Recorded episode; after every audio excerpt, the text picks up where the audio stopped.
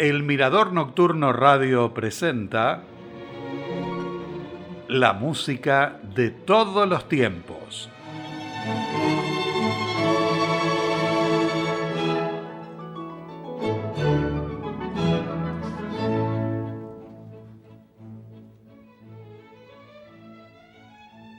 Con nuestra cortina musical les doy la bienvenida al tercer programa del segundo ciclo dedicado a compositores rusos. El protagonista de hoy es Alexander Scriabin, que nació en Moscú el 6 de enero de 1872 y murió en su ciudad el 27 de abril de 1915. Su madre falleció cuando contaba un año y debido a los viajes que realizaba su padre, quedó al cuidado de su tía Lyubov, que le dio las primeras lecciones de música. A los cinco años podía tocar de oído e improvisar en el piano. De niño asistió a conciertos y a funciones de ópera. Más adelante su tía lo presentó al gran pianista y compositor Anton Rubinstein. A los 11 años comenzó a estudiar piano con Gregory Konius y más tarde con Nikolai Zverev en el Conservatorio de Moscú, donde asistió a las clases de teoría musical con Sergei Taneyev y otras disciplinas musicales con Anton Arensky y Vasily Safonov.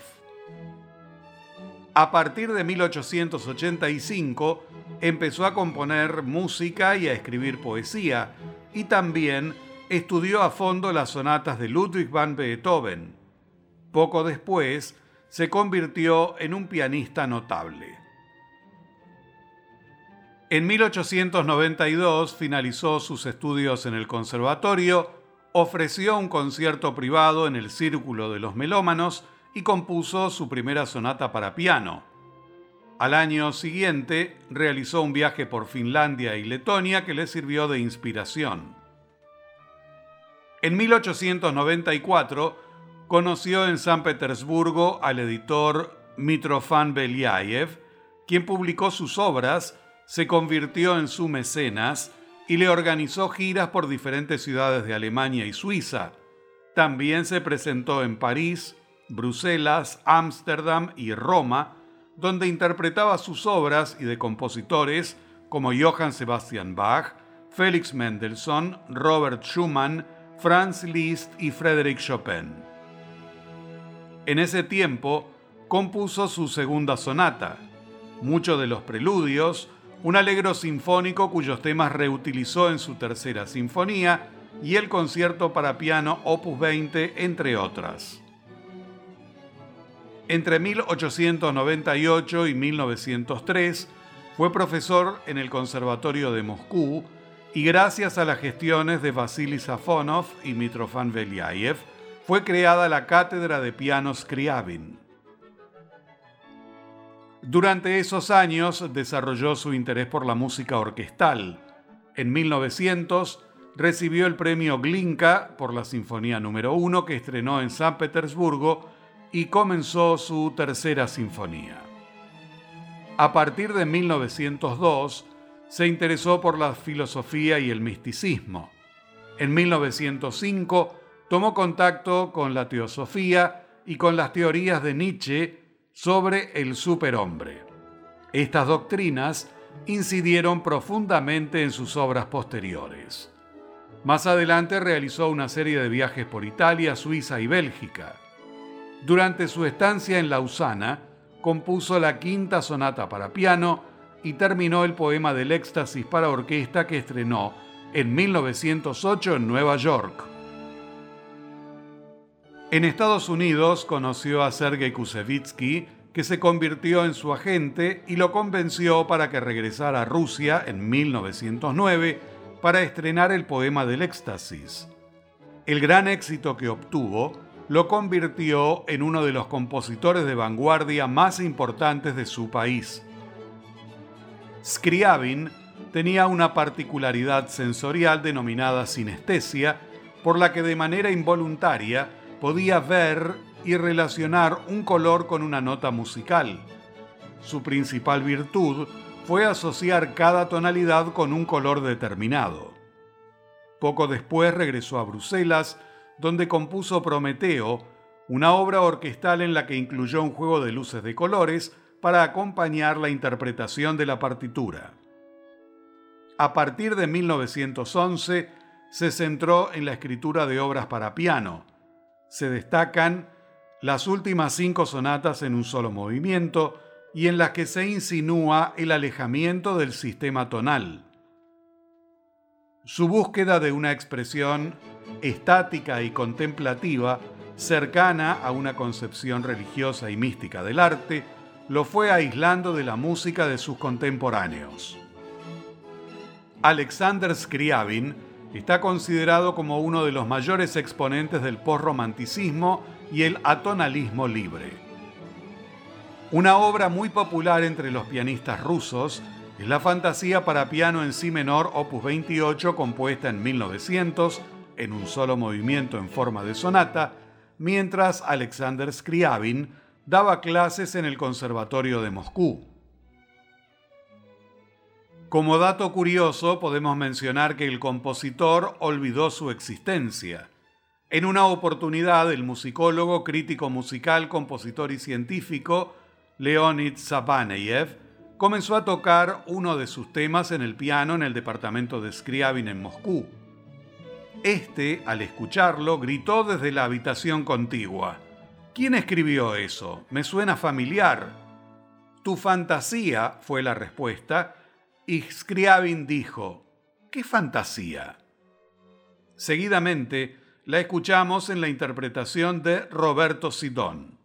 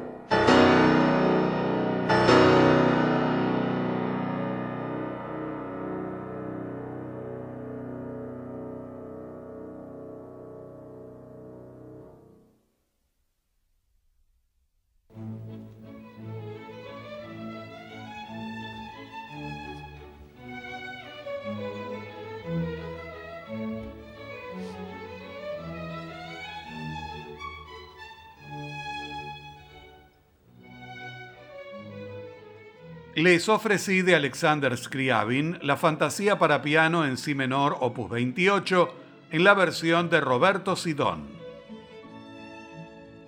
Scriabin escribió varias partituras orquestales que muestran su genio artístico revolucionario de la misma manera que lo hacen las sonatas para piano. Entre 1905 y 1908 compuso una obra que en principio iba a tomar la forma de una sinfonía pero finalmente la convirtió en un poema sinfónico basado en un texto de su autoría, en lo que celebra y glorifica sus propios poderes creativos y que, según su visión de la realidad, juegan un papel crucial en la transformación del mundo que se avecina. En 1907, el violonchelista y compositor y director de orquesta Modest Altschuller lo ayudó a revisar la partitura en Suiza y dirigió el estreno, al frente de la Sociedad Sinfónica Rusa, el 10 de diciembre de 1908 en Nueva York. En una oportunidad mencionó que el programa implícito del compositor, que no aparece en la partitura, se basa en tres ideas principales. Su alma en la orgía del amor, la realización de un sueño fantástico y la gloria de su propio arte seguidamente de Alexander Scriabin, el poema del éxtasis opus 54 en la interpretación de la Orquesta Sinfónica de la Radio de Berlín, dirigida por Vladimir Ashkenazi.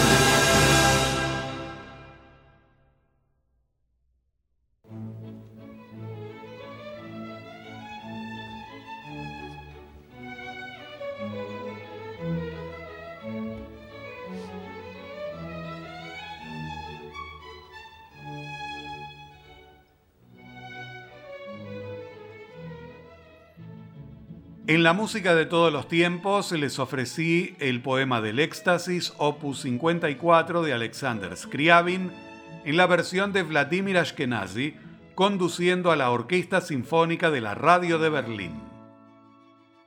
El estreno de la primera sinfonía tuvo algunos inconvenientes. El comité artístico que determinaba la aceptación de las obras para ser publicadas por la editorial, encabezado por Nikolai Rimsky-Korsakov, Alexander Glazunov y Anatoly Lyadov, declaró, la parte vocal del sexto movimiento de tu sinfonía no es interpretable y de tal forma no se puede publicar este movimiento de la sinfonía. A pesar de las protestas del compositor, el 24 de noviembre de 1900, Lyadov dirigió el estreno sin el último movimiento, no obstante, Scriabin recibió el codiciado premio Glinka por esta obra. Finalmente, el estreno completo de la sinfonía con los seis movimientos se realizó el 29 de marzo de 1901, dirigida por Vasily Safonov. A continuación, la escuchamos en la interpretación de Alisa Kolosova, mezzo soprano, Sergei Skrokodov, tenor, junto al coro y la Orquesta Sinfónica de Chicago, todos dirigidos por Ricardo Mutti.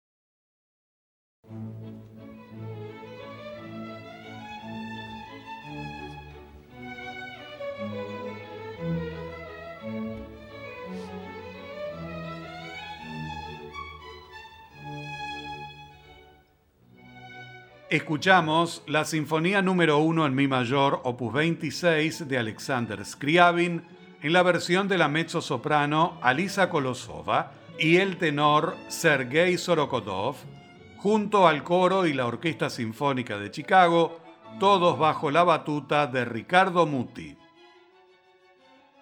A los 24 años, recién egresado del Conservatorio de Moscú, Alexander Scriabin ya realizaba giras como pianista virtuoso por toda Rusia y parte de Europa, en los que interpretaba sus obras y de otros compositores como Bach, Mendelssohn, Schumann, Liszt, Chopin, del que era un ferviente admirador. En el otoño de 1896, en un par de días, completó su primer y único concierto para piano. La orquestación le llevó más tiempo, y la finalizó en mayo del año siguiente. El estreno se realizó el 23 de octubre de 1897 en Odessa con el compositor como solista y la orquesta dirigida por Vasily Safonov. Poco después, el concierto se convirtió en uno de los favoritos de Sergei Rachmaninoff, que lo dirigió en 1911 con Scriabin al piano. En 1915, poco después de la muerte del compositor, Sergei Rachmaninoff fue solista y lo interpretó en un homenaje realizado en su memoria.